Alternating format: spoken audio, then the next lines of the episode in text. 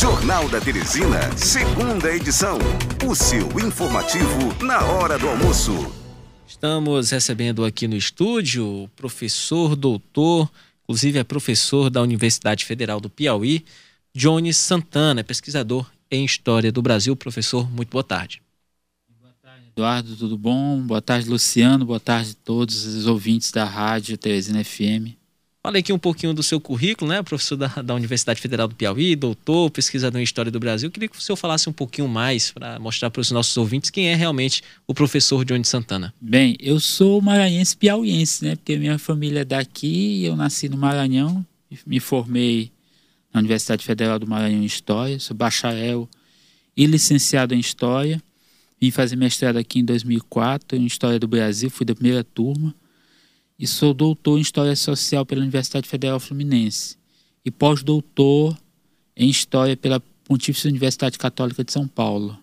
É, então, trabalho com formação do Estado-nação, guerras, conflitos, Pessoal, relações internacionais. Fazer uma comparação, já que o senhor falou que é maranhense, piauiense. Comparando os dois estados, com a situação política e econômica, como é que o senhor avalia aí a situação do Piauí e do Maranhão hoje? Um em relação ao outro. Assim, são governos, né, que fizeram administrações assim mais voltado para a esquerda, mais progressista.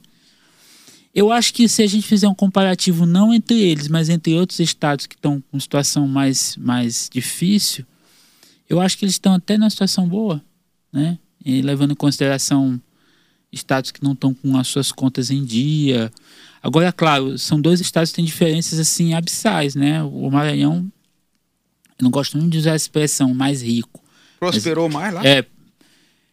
Tem as melhores condições dadas para, uma, para, para, para se tornar um estado mais próspero, né? Porque tem indústria, tem. Pô, que São que um Luís... bigode não faz, né, professor? É.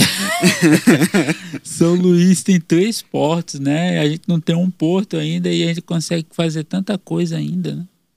Eu acho. Esse, esses Vamos... 200, 200 anos de independência, o que você acha que prosperamos, avançamos, desenvolvemos. É bom também é, falar para os nossos ouvintes de que forma se deu esse processo de independência do Brasil e a importância para a nossa nação, porque tem gente realmente que não leva muito isso em consideração. Eduardo, tem gente que não sabe nada, isso que é verdade. Então, assim, é, hoje a gente depara, pegando essa questão do Maranhão e do Piauí, os processos de independência que foram forjados aqui e lá, lá, por exemplo, lá você, na época que a gente fazia parte do Império Colonial Português, havia uma elite maranhense, uma elite do Grão-Pará, que era fielmente ligada a Portugal.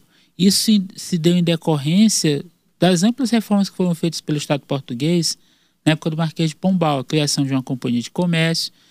Por outro lado, para compensar também, como o Piauí era muito ligado ao Maranhão, muito na dependência do Maranhão, foi dado autonomia ao, ao, ao Piauí.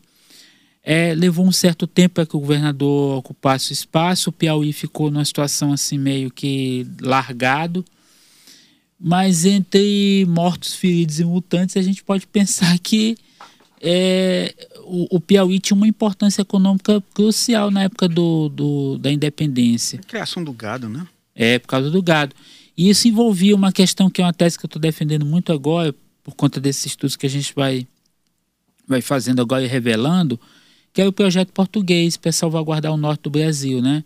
Caso houvesse uma sedição, uma separação, eles iam garantir o norte com essa elite que estava no Grão-Pará e se apoderar do Piauí. Isso explica o fato de ter tropas, é, tropas portuguesas aqui. Professor, quando o senhor falou de mortos e feridos, então a Batalha do Ginipapo, o senhor acha que foi realmente primordial, foi crucial para essa independência? ela consta realmente na história do Brasil como um dos pontos que seriam aí relevantes para essa independência no país? Foi sim. O, o que é difícil, por exemplo, é a gente entender. Lá no Maranhão, a adesão do Maranhão à independência, que foi no dia 28 de julho, ela passa às vezes despercebida pela população. Aqui não, aqui é uma piauiensidade muito forte. A, as, as três datas magnas do processo de independência, elas são cruciais, né? o 19 de outubro, o 24 de janeiro e o 13 de março, que é a data da, da batalha. É o que está na bandeira, né? É, e o porquê que é importante? É, foi importante porque, assim, aqui decidiu o fim do projeto português para o norte. Né? E, mas por que você está falando em projeto? Porque o Piauí? Porque o Piauí era dotado de gado, a região era uma região estanque, uma, uma região que amortizava o sul e o norte do Brasil, o sul mais ligado à, à corte que estava no Rio de Janeiro, ao príncipe regente, e o norte todo, todo, com exceção do Piauí, estava todo ele com as cortes em Lisboa. Então isso é, é, é como se as elites tivessem uma gratidão em relação a Portugal, até porque a ligação é direta com Portugal. Né? E dentro do projeto português ninguém se iluda. Ela realmente retornar a uma situação anterior, que era a situação de colonização. O, o que é chato é a gente imaginar, por exemplo, a Bahia, o Madeira de Melo, que é um exímio militar português, estava estacionado lá. Para quem que eles mandou para cá? O João José da Cunha Fidier. Então, esses pontos que eram chaves para a manutenção desse, da, desse império português é que foram mandados comandantes experimentados. A batalha ela é uma batalha perdida para os insurreitos piauienses, né, aqui do Piauí, para o exército independentista. Mas há um, é o que o Fidier foi o que a gente chama de, de, de, uma batalha de pirro, uma batalha que acabou não, não surtindo efeito, porque ele não teve como dar progressão para perseguir o exército que ele tinha lutado, que é o exército independentista. Ele foi derrotado e já saiu daqui aos frangalhos, né? É. Professor, é, eu ia até lhe perguntar uma coisa que vem da história que vai para a contemporaneidade agora, que amanhã fazem os 200 anos da independência, uhum. é, o bicentenário, e como o senhor disse no começo da entrevista, tem muita gente que não sabe, só sabe que amanhã é feriado, né? É, é dia da independência, 7 de setembro é feriado. Mas aí, depois da independência, nós tivemos a instituição da República.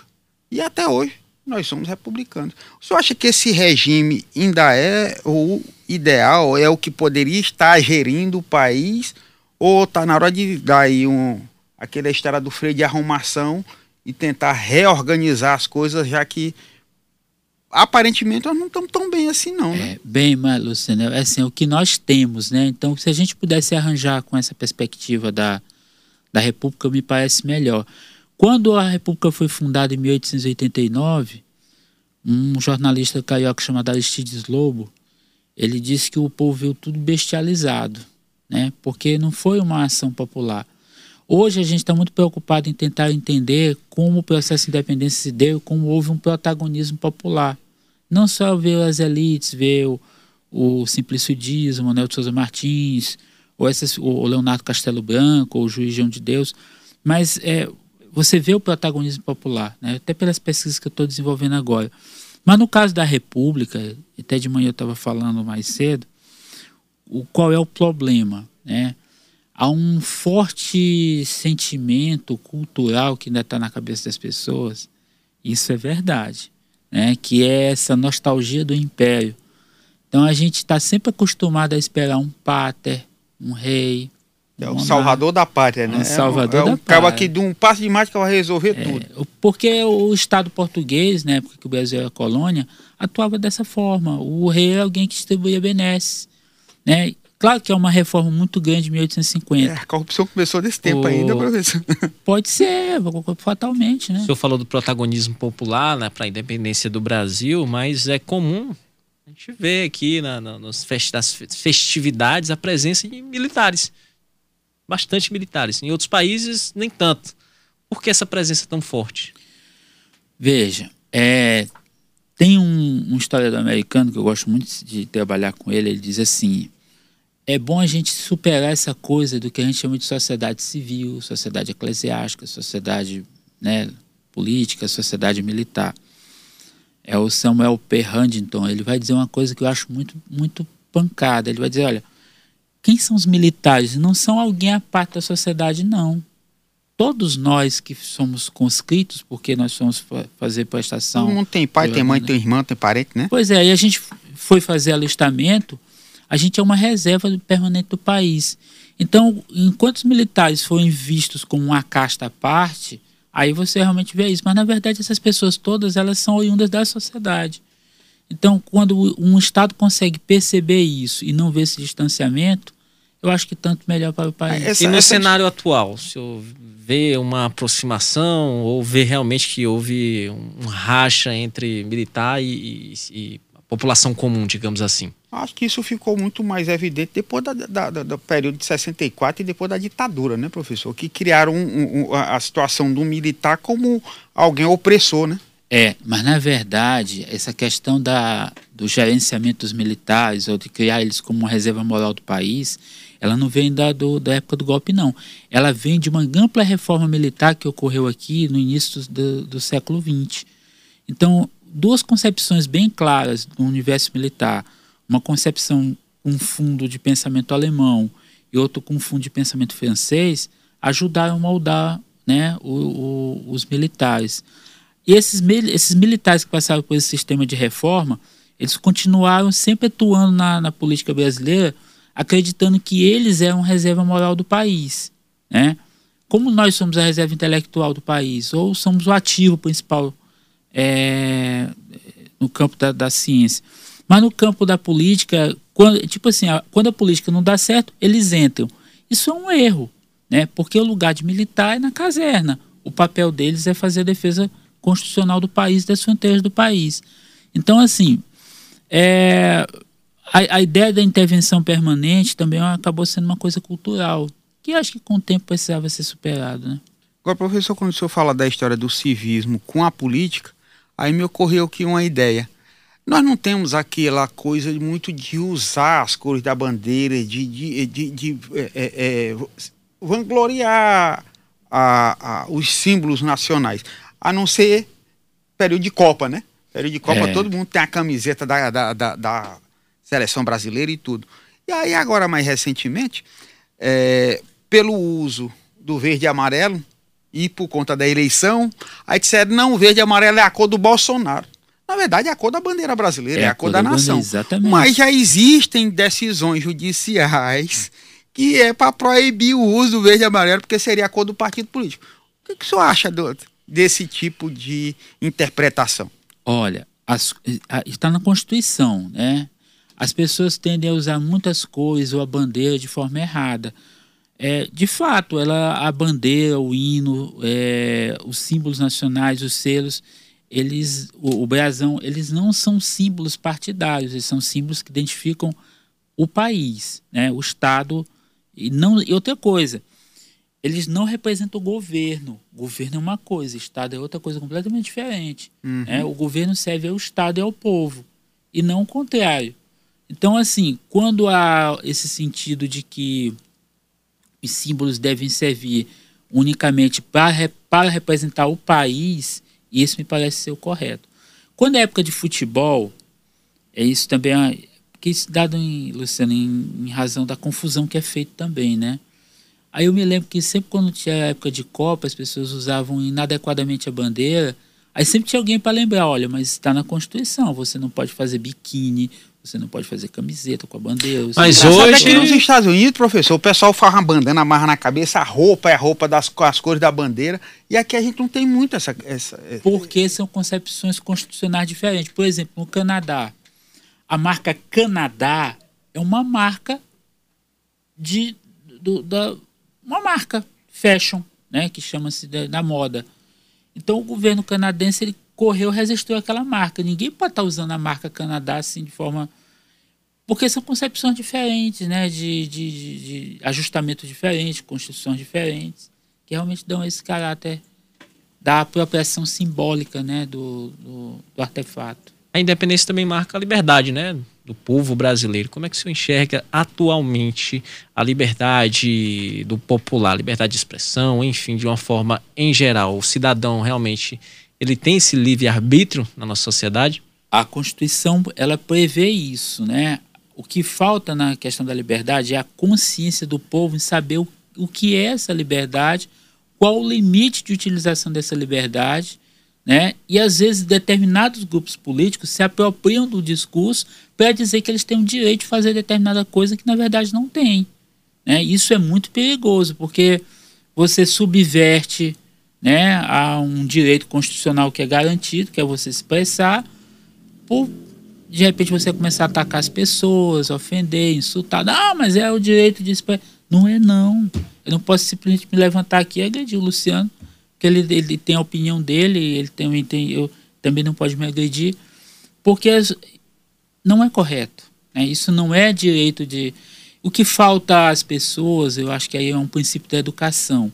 Aí, respondendo aquela tua pergunta que tu tinha me feito, há um, um grande conjunto de mudanças né, no, no, no paradigma da educação, né, do conhecimento, principalmente da história. Se as pessoas soubessem mais sobre a história, elas teriam ter consciência para não cometer os erros do passado. Né? Eu acho que isso é importante. Quando você conhece sua história, quando você conhece seu ontem, você não vai tender a repetir os erros no presente. Acontece que as pessoas ficam desmemoriadas. Né? Elas esquecem as coisas que ocorreram outro dia. E eu me lembro que quando a época da Constituinte, me lembro, é muito engraçado, que eu era muito menino, né? Mas assim, a gente, como vai estudando, as pessoas tinham uma, uma consciência muito grande do que era ser cidadão, que era tanto é que a Constituição é uma Constituição, uma Constituição cidadã, pelos direitos por que ela lutar. De repente, hoje, parodiando Aristides Lobo, parece que está todo mundo bestializado. acho que por excesso de ter ganho tanta coisa, as pessoas simplesmente esqueceram do passado do país e das coisas absurdas que ocorreram aqui. Nós perdendo esse civismo, essa cidadania. Antigamente a gente tinha até, até na grade curricular tinha a OSPB, né? É. E parece que as coisas estão mudando, mudando, inclusive, como o senhor falou, da mentalidade. Aquela história que diz assim: ah, nós somos colonizados por degradados que vieram para colonizar o país. É, mas até isso também já é discutível, porque aqui, o que é um degradado? Né? Degradado é o cara, coitado. Portugal é um país pequeno, com a densidade demográfica pequena, quem não era desejado era mandado. Às vezes o cara nem era marginal, não era nada, mas era um indesejado estava mais do sistema produtivo, produtivo era despachado para a colônia, ou para o Brasil, para Angola, para Moçambique, ou para Timor, da mão, sei lá, para qualquer lugar. Para as colônias, né? É. Ah, professor, houve uma convocação para amanhã, além do desfile cívico-militar que normalmente acontece, inclusive os colégios que botam lá os alunos perfilados para fazer o desfile.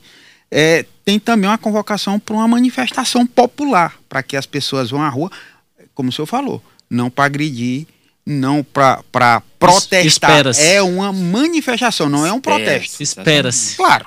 Então, é, como é que o senhor está vendo também essa situação de que uma convocação para ir às ruas, claro que tem a motivação política, mas com a orientação de que não haja protesto, haja manifestação.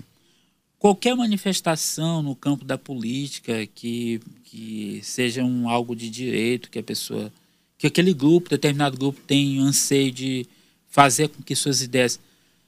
Por exemplo, Luciano e Eduardo, conservadorismo não é uma coisa errada, não. Mas entenda o que é conservadorismo. Entenda o que é direita, né? Quais, quem são os intelectuais da direita, né? Que sempre apregoaram. Onde é que nasce esse conceito de esquerda e direita? Isso nasce na Revolução Francesa, né? Quando a Assembleia Nacional é reunida, é, o presidente sentava-se à mesa, à esquerda sentavam-se os jacobinos e à direita sentavam os girondinos. Então, assim, são concepções bem claras e que pautam né, é, projetos específicos. Ah, claro que de repente você hoje vive uma, uma realidade, e não é só aqui não, estou falando de especificidade do Brasil, estou falando em relação ao mundo há uma direita e uma extrema direita. E essa direita, às vezes, a extrema direita não quer saber de muita coisa, ela quer impor, quer impor, quer impor. E imposição em lugar nenhum, nem para a extrema esquerda também, não vai a imposição. Se a direita fez coisas ruins, a esquerda também fez. Ah, nenhum extremista. Esquerda, não dá certo. É muito complicado. Eu acho que. E a história do mundo, eu estudo história e relações, relações internacionais também, a gente tem exemplos assim, são coisas assim incrivelmente você nem consegue pensar. O Camboja, né, que é um país que fica no Sudeste Asiático, ele tem um governo pautado numa monarquia tradicional, avalizado por um governo de coalizão da esquerda e da direita. Olha que coisa engraçada isso. Quer dizer, isso aconteceu, né, acontece. Então, os governos de coalizão também são opções que podem ser pensadas. Mas, enfim, a gente está hoje numa capilaridade muito grande, né, política, aqui, numa tensão muito grande, e que a gente espera que as coisas se decidam da melhor forma possível e que o, a predominância da vontade popular prevaleça diante dessa situação que a gente vê que está um pouco acelerada. É né? o que diz a Constituição, né? O poder emana do povo. A questão aqui, o grande problema é o radicalismo e esse confronto de politizar tudo. E aí termina você criando uma situação de confronto entre os Além grupos da corrupção né? enraizada nesse país. É, que aí, meu filho, aí é para qualquer lado mesmo, que é histórico, né? E por que, que enraizado? Porque também é uma coisa cultural. A gente, eu costumo muito dizer isso para os meus alunos. Às vezes a gente. Ah, só um exemplo, né? A Lei Maria da Penha, quando ela surgiu, todo mundo bateu o palmo. Que coisa bacana, né? Um avanço. Mas o problema não é a lei, ou existência de lei ou não existência dela. O problema pior é a questão cultural, porque o machismo, né, ele está na cabeça do homem, o patriarcalismo, ele está na cabeça do homem como algo que vem desde a época da colônia. Chegou com os portugueses, porque é uma sociedade também muito tradicional, ainda muito pautada num, num, num, num perfil machista. Então essas concepções hoje são, que, são questões que vão passar por transformação.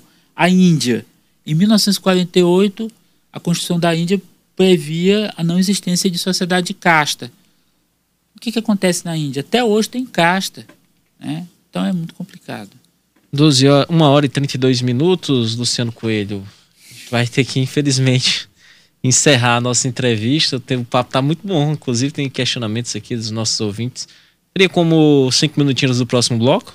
Pode ser, o professor aqui. Pode ser, professor? Pode. Inclusive, professor, quando a gente falou da história do colonizado por degradado, era exatamente que a corrupção começou ali quando começou a se trocar tudo em troca de vantagem, né? Era um em benefício nós, do outro. Nós vamos agora para o intervalo comercial, na volta do bloco, cinco minutinhos a mais para a nossa entrevista com os questionamentos aqui dos nossos ouvintes. Retornamos em instantes. Uma hora e 36 minutos, voltamos com o Jornal da Teresina, segunda edição. Jornal da Teresina, segunda edição. O seu informativo na hora do almoço. Voltando, continuando a nossa entrevista com o professor doutor Johnny Santana, professor doutor da Universidade Federal do Piauí, é pesquisador em História do Brasil, já falou do currículo dele, inclusive ele é pós-doutor, ele tem pós-doutorado também. Vou colocar aqui um questionamento do nosso ouvinte, do Marco Aurélio. Ao final do áudio, o senhor pode respondê-lo. Um minutinho, o áudio do Marco Aurélio. Vamos lá. Boa tarde a todos, boa tarde à Jornal da Teresina, segunda edição. Eu queria aproveitar e perguntar para o entrevistado é, certas ocasiões que está acontecendo atualmente no nosso país e na nossa atualidade. Por exemplo, é, muitas vezes as pessoas estão usando a bandeira, as coisas da bandeira do, do Brasil, para esse tipo de desse determinado candidato, que eu acho isso errado. Em época de Copa do Mundo, todo mundo se embeleza com a verde e amarelo. Acho que é o período que mais se respeita as cores da, da bandeira brasileira em época de Copa do Mundo. Nesse caso, nesse ano. Então, eu queria perguntar ao candidato por que, que isso acontece na mentalidade das pessoas. Por exemplo, amanhã a gente vai comemorar o, o dia 7 de setembro, mas você não vê a mobilização dos estudantes nas escolas, você não vê aquela coisa de pessoas ensaiando para grande momento de desfile. Eu, na minha época, fazia era questão de desfilar no dia 7 de setembro. E hoje você não vê isso mais. Lá nos Estados Unidos, por exemplo, cada casa existe uma bandeira dos Estados Unidos representando o patriotismo. Por que, que no país, no nosso Brasil, não tem isso? Você entra numa casa e não tem esse tipo de bandeira. A bandeira que você usa no dia a dia para mostrar que você é patriota. Só em época de partidário. Me explica isso aí, por que essa cultura é diferente? Aqui o Marco é bastante Antônio. Posso? Pode. Porque são, são formações diferentes, né? são sociedades que foram formadas de forma diferente.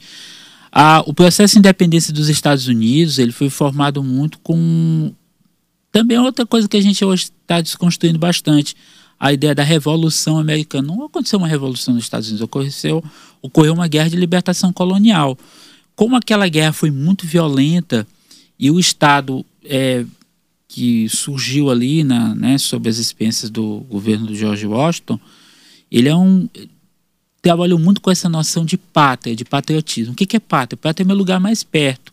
A ideia de nação é algo muito maior que vai sendo construído ao longo dos anos. Como o final do 18, começo do 19, todo o século 19 é um período de formação dessa identidade nacional, isso foi muito bem trabalhado nos Estados Unidos. Então lá é uma questão cultural. Aqui no Brasil é diferente.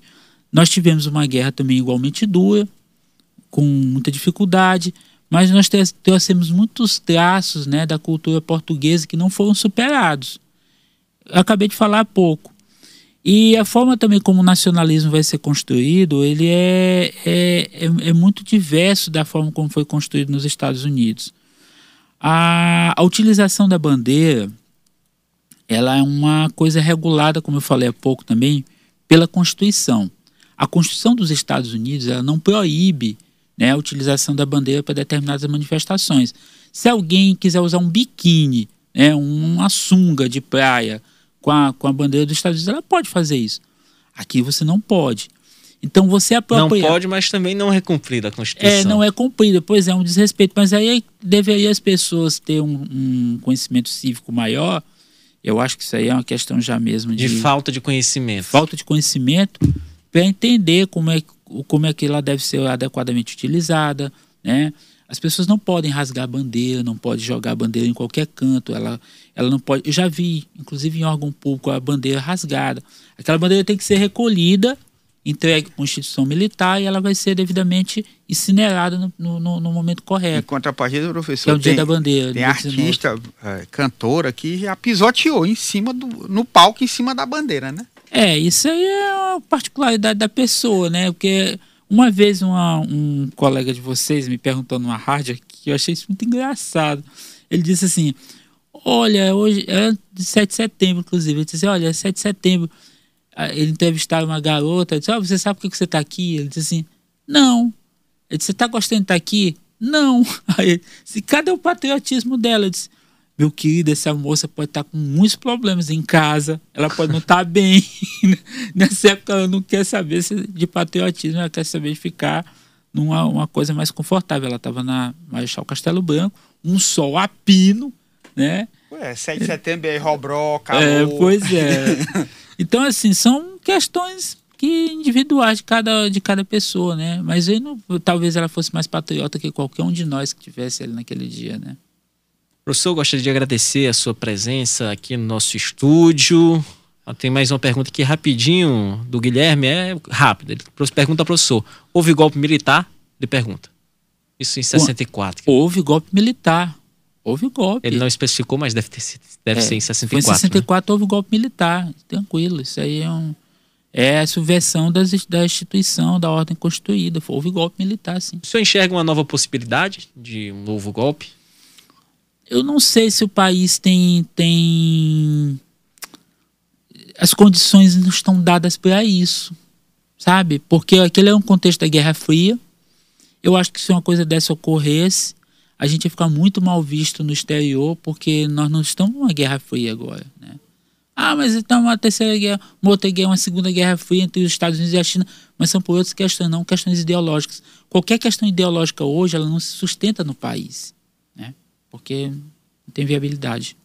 Professor, muito obrigado pela sua presença aqui no estúdio, pelos esclarecimentos prestados aqui a mim, ao Luciano e também aos nossos ouvintes. Eu que agradeço, né? E, e torcer sempre pelas formas democráticas, pelas fórmulas democráticas, né? De, da eleição, etc. e tal. Obrigado, gente. Obrigado, Luciano. Obrigado, Eduardo.